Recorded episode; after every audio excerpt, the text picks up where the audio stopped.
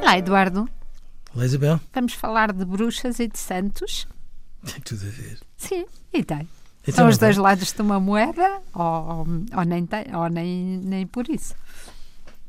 Sim, sim, sim. Eu acho ótimo que nós possamos falar de bruxas. Hum, no fundo, da maneira como hum, há entidades que acabam por dar corpo, forma, movimento e alguma caracterização aos nossos medos mais profundos, nomeadamente ao medo da morte. E, portanto, acho fantástico que quando nós acabamos por pegar nos nossos medos, lhes damos um rosto e um nome, eles ficam mais domesticáveis. Quando nós podemos brincar com os medos, eles ficam muito mais ultrapassáveis. E, portanto, quando nós celebramos o Dia das Bruxas antes do Dia de Todos os Santos, é, é curioso porque é como se, no fundo, estivéssemos primeiro a limpar de ruído e de pó tudo o que as experiências más e as pessoas más deixam na nossa vida para que finalmente depois possamos comemorar Os aquilo santos. que, que as pessoas boas nos trouxeram. E que as pessoas boas que hum, há, uma ideia muito do santo que é o santo já de altar quando nasceu, não é? E o santo para mim é quem conseguiu hum, ser bruxa às vezes e superar superar o seu lado mais de bruxa hum, até conseguir até conseguir de facto ser alguém especial. Mas e, e há uma ideia que de certeza é segura, é que os santos também tiveram medos e monstros.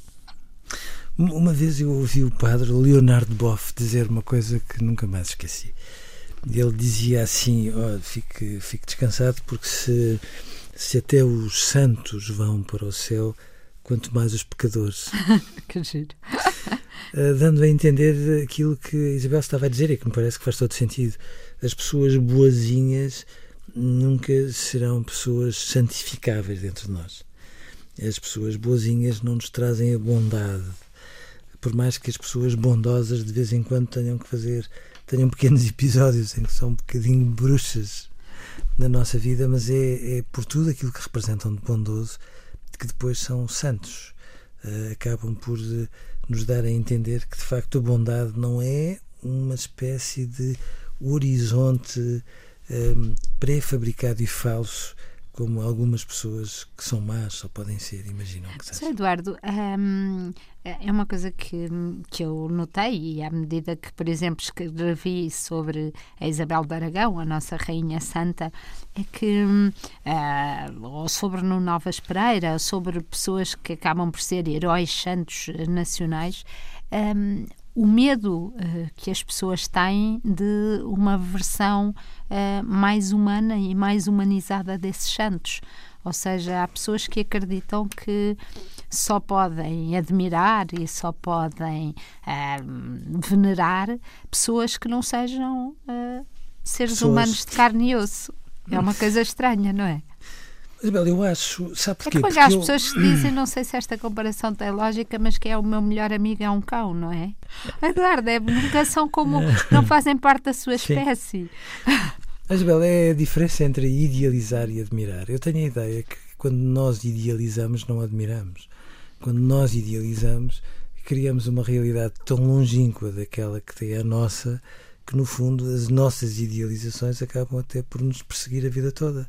Porque admirar é, é isso mesmo, é reconhecer nas pessoas um conjunto de características que nós gostaríamos de ser capazes de ter, lutarmos para que nós as possamos conquistar, sem que, todavia, cheguemos à conclusão que nada disso eh, está ao nosso alcance. E, portanto, eu entendo que quando nós admiramos, estamos a criar condições para ser iguais a quem admiramos. Temos que trabalhar para isso.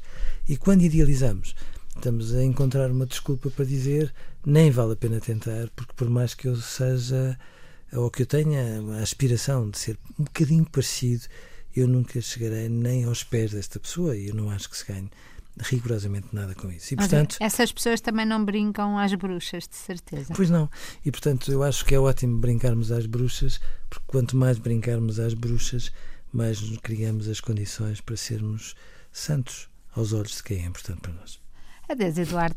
Adeus, Isabel.